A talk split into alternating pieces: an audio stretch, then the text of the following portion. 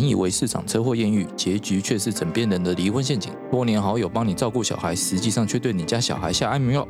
挖掘社会新闻的内幕，让你用不同角度来看新闻议题。欢迎收听《失联记录》。今天是《失联记录》第三集。呃，欢迎我们今天的来宾。呃，哎，我是我我你要们是指认什么？高高律师吗？高律师，高律师就好高。律师吗？那个那个刚刚那个可以剪掉吗？啊，我不会剪的，你放心。哎、我们讲你律师男友可以吗？你的频道现在还在吗？我我如果说不行，你们也不会理我啊，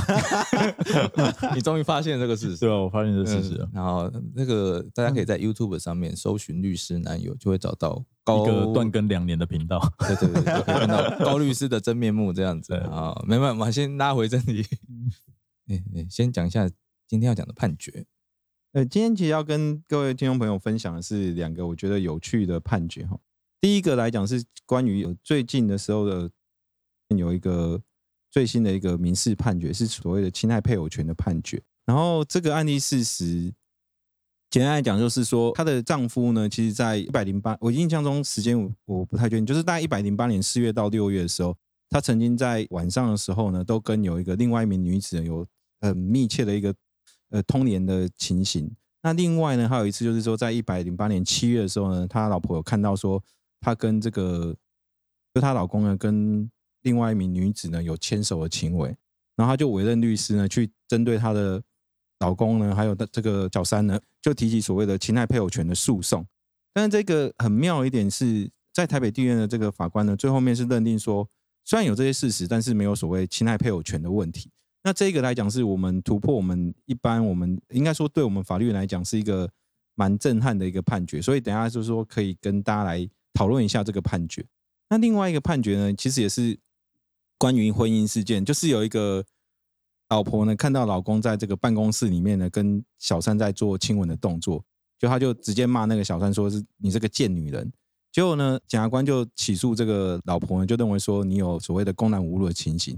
结果呢，最高法院认为说这个部分到底是不是构成公然侮辱呢？最高法院有不同的看法。那这个是我们等一下也是也可以来讨论一下，究竟所谓的言论自由，针对这种侮辱性的这个言论呢，我们要怎么去界定它跟所谓的言论自由跟所谓的人格权的这一块的的调和？我们来看一看最高法院的一些见解。嗯，我觉得这算是最高法院认证的贱女人吧。好，哎，其实这这一直以来都是妨碍名誉案件哦，我觉得很值得去怎么讲？应该要做先做这个风险告知啊。对，应该先做这风险告知，因为大家都都觉得说啊，你去告别人，不然是公然侮辱啊，或妨碍名誉，你只要一旦告输了，就会变成法院认证的什么什么什么，啊，对啊，对不对？对，那其实这个不是这样啊，其实这差很多啊。我只是代替乡民讲话而已。我帮乡帮乡民嗯讲话哦，可是你想想看，对于大家而言的话，想说，哎，他都骂我贱女人了，那我不去告他，好像也不太对啊。应该是这样说啦，就是我们这种妨碍名誉的案件，就算告别人告诉了，有时候也不过是法院觉得你应该容忍被人家骂，虽然他讲的可能不对，或他讲的不是事实哦，但是你的人格权应该要退让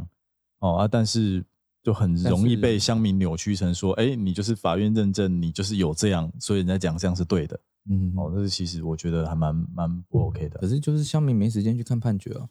乡民对，当然他们有时我也也不会去看判决。我也没有很想要看判决啊。要不是工作，呃，不是，不过，不过我确确实觉得那个高律师讲的没有错，因为其实是一个很妙的一件事，就是说我们往往就说我也许我输了这个判决，可是我往往对这个里面的这个被害人的影响更深。就像我们刚才说的，你你是法院认证的什么贱女人这一块，可是可是这代表来讲，就是说也许你你可能是输掉了所谓的公然侮辱的这个判决，可是你被法院认可说骂这个所谓的贱女人是是有她的其来有志，嗯，我对有正当理由，我对对你我有个正当理由骂你是贱女人。嗯，对，我是觉得这样子好像其实我要讲啊，就是大家可能要理清一点，就是说你在，毕竟我们这世界上很多规则嘛，哦，那你今天你走到法院了，那你得照法院的规则走，哦啊，如果你不想照法院的规则走，那你就参考一下最近那个雷神之锤的做法，那可能算算一个比较另类的诉讼外纷争解决机制这样子。诉讼外纷争解决机制，对吧？就是人民公审嘛。哎，这是一个方法了。哎，当然我们这一块的话，变成说你得了解什么叫舆论哦，才有办法做这样的操作。当然这一块的话，嗯，我们都大家都还要再加油。首先要你 你自己够有名，或者是你要攻击的对象够有名，才吵得起来了。嗯，对啊，一般我们正常人、平凡人不够没有办法这样做了。对。对，这是大招中的大招。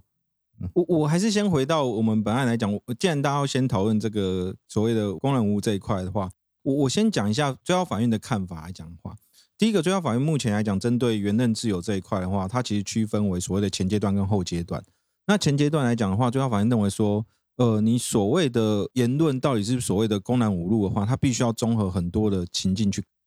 不能去脉络化。也就是说，有些人比如说他像他说的某一些言语或语词的话，可能只是他的发语词，比如说他骂你王八蛋啊，或是或是说干或什么什么之类的，他有时候语气的不同，或是用语的不同，可能会代表的其实并不是所谓的侮辱性的说法。其实我我觉得啦，就最高法院他有一句话就讲得很好，他就接着讲说啊，修马丢不后卫啊，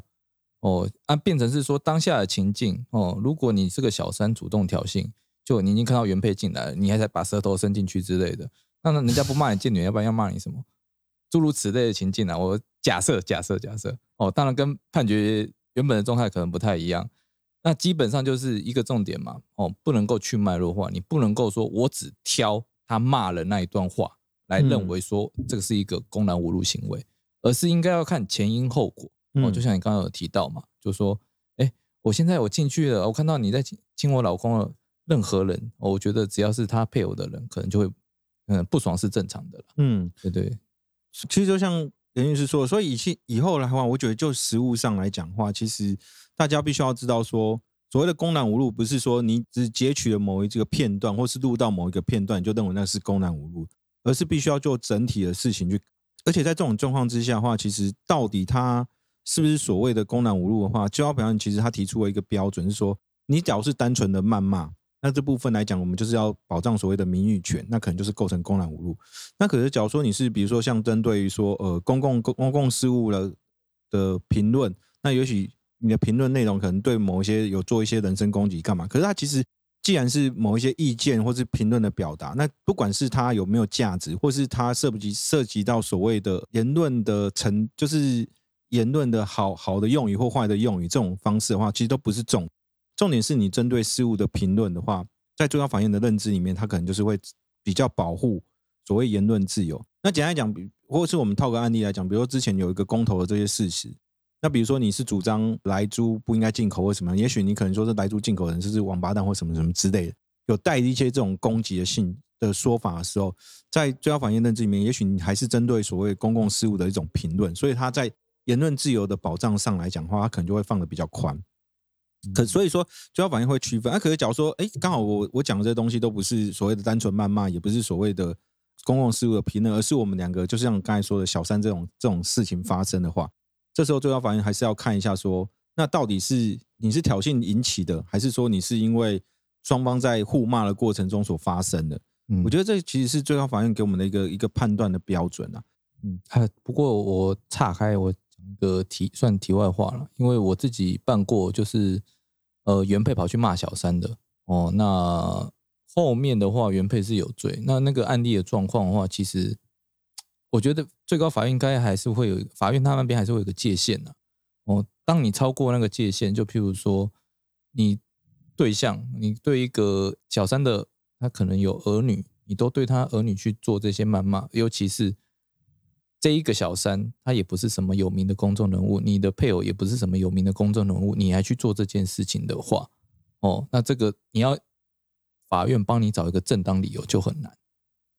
嗯，我觉得应该这样讲啦，就是其实那条线本来就不好抓。哎坦白讲，哦，你你不要说一般人来抓啦，你就连专业律师来抓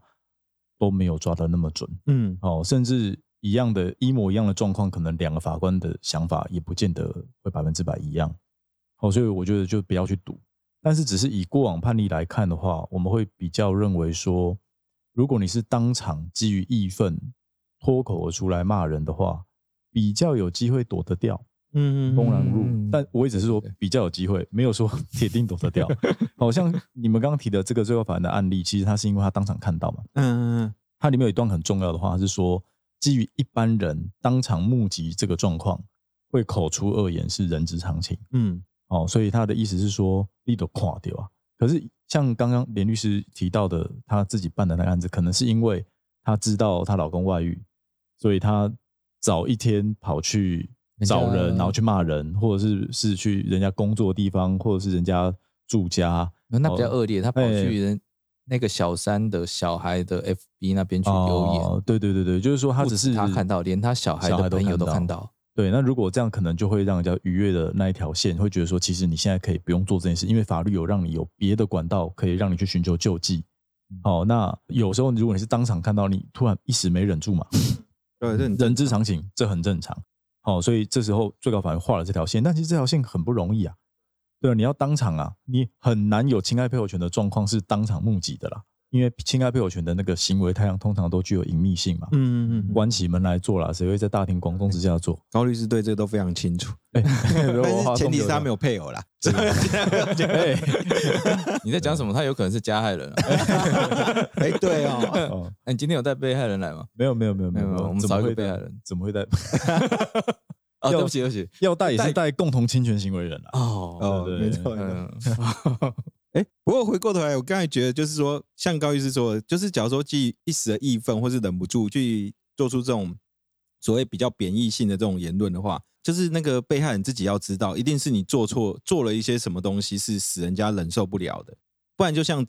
这个案例好了，因为他老婆忍不了说你，我看到我老公跟第三个垃圾跟子。跟跟小三在垃圾，所以嗯。我去告了，结果我可能按照最高法院的这个见解，他可能告不成，而且还会成为所谓法院认证的鉴定人。这其实这个损失，说不定比比比他想的来讲还要还要大一点点。所以我是说这一块的话，自己就是可能在某方面的话，不一定要律师去帮你抓那条线，你自己在提告的时候，你可能就要想清楚这个东西。不见得说你提告会使他受到刑事罪的，有可能是你的名誉受损的范围会更大，这其实不见得是一个好的。所以我说在提告之前，可能都要多方面的评估。提告之前要先评估过啊，不然的话就会今像今天这样被我们拿上节目来讲。对啊，尤尤其是我觉 得公然侮辱就算了，有时候诽诽谤罪更惨。有哦诽谤罪是，尤其是那种新闻出来有没有？就是说什么 A，或者是有人在脸书上面说哦 A 说 B 有有有卖淫之类的哦，假设有这样的状况了，那 B 就很生气啊，B 说我没有卖淫啊，他就告 A。就告的时候呢，这个法官觉得，哎，A 讲这句话呢，说 B 有卖淫这件事情，其实真的不存在。可是他会这么讲，其来有自，他可能有哦听说了查证的义务哦，已尽了查证义务。虽然他的查证的结果跟事实是不符的，嗯但是因为他有去查证，所以他没有恶意，嗯所以认为这个不构成诽谤罪。就这时候 B 可能就被人家说他是法院认证的卖淫的人，这是对 B 来说非常不公平的。嗯嗯嗯，可所以有时候现在有这样的状况，我们受理当原告的这一方或告诉人这一方，都还是会跟当事人去讲一下，就说：哎，你真的要告吗？嗯嗯嗯哦，因为万一没告成的话，杀伤力更大。哦，还是你要干脆冷处理，不要理他，有时候反而就没事了。哦，这个我觉得都是要采取法律行动之前要先做评估啦。哦，不要遇到事情就想要用告的。嗯告不是唯一的出路了。对啊，不是唯一的出路。对啊，其实我我有时候觉得，其实就是回到我们律师的本行来看，呃，在本业来看的话，其实很多东西你告刑事的话，也许并不是一个比较好的选择。说明你在民事的话，也许我个人觉得它说不定是一个还比较比较适当的选择啦。因为其实民事的话，证据或是这些认定上来讲，往往会比较宽。但是我说这整个都还是要评估，不管是说在呃，就是案件的成败与否这个评估，或者说你其实案件以外的这些事实上的影响这评估，我都觉得这个东西就是需要多方去考虑的啦。这其实是我觉得这个真的是作为一个律师是还需要帮当事人考虑到这么多。那另外，我们现在可以接到我们下一个要讲的，就是所谓的侵害配偶权。这个其实我是觉得，作为一般律师的话，他可能会在评估的过程中，他可能也不会想到有法院这样这种类似的这个见解。没关系，我先讲一下，就我们时间也差不多，我们晚一点我们再来录下一集哦。那我们今天就先到这边啊、谢谢高律师来我们这边这个节目哦，谢谢大家。谢谢。